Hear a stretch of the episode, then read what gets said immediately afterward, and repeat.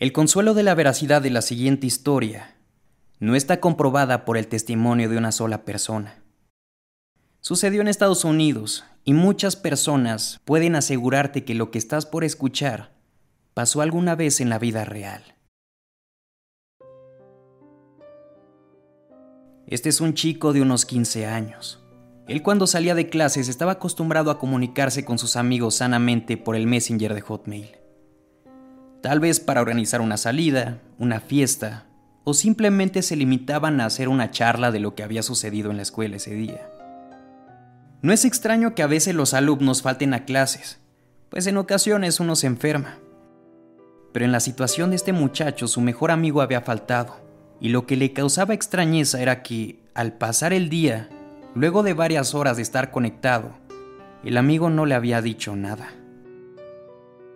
Su amigo estaba conectado, pero siendo él quien siempre abre la conversación con un hola, esta vez simplemente estaba ahí con el círculo verde en silencio. Él decide tomar la iniciativa y le escribe. Hola, ¿por qué no fuiste hoy a clases?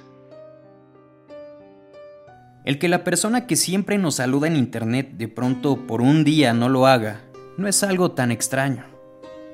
Pero lo que definitivamente ya empieza a tocar un poco los nervios de este chico es que pasados tres minutos le responde con dos interrogantes. ¿Quién eres? ¿Cómo te llamas?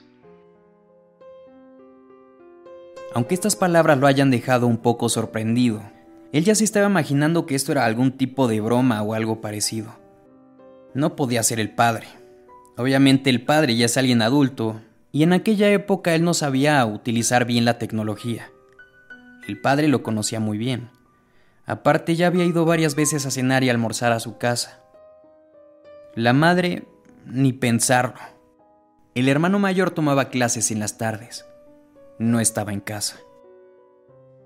Suena extraño que por algún motivo este chico de pensar que era algún tipo de broma, comenzar a preguntarse si había sido algún familiar.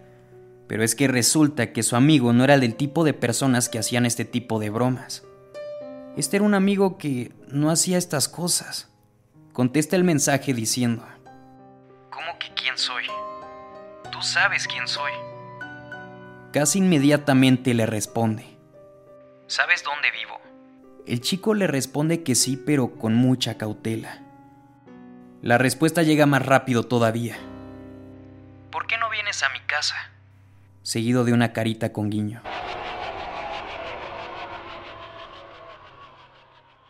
El chico cierra Messenger y se queda pensando.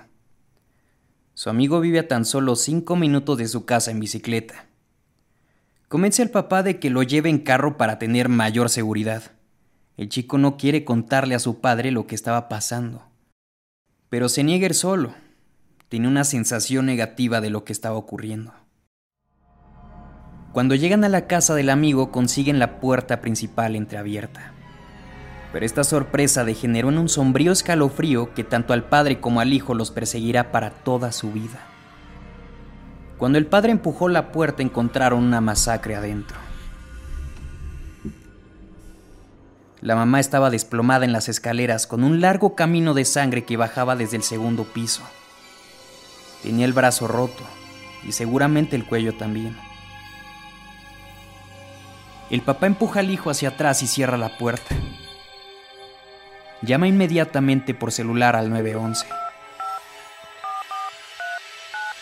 Cuando la policía llega, las pruebas forenses descubrieron que toda la familia había sido asesinada la noche anterior.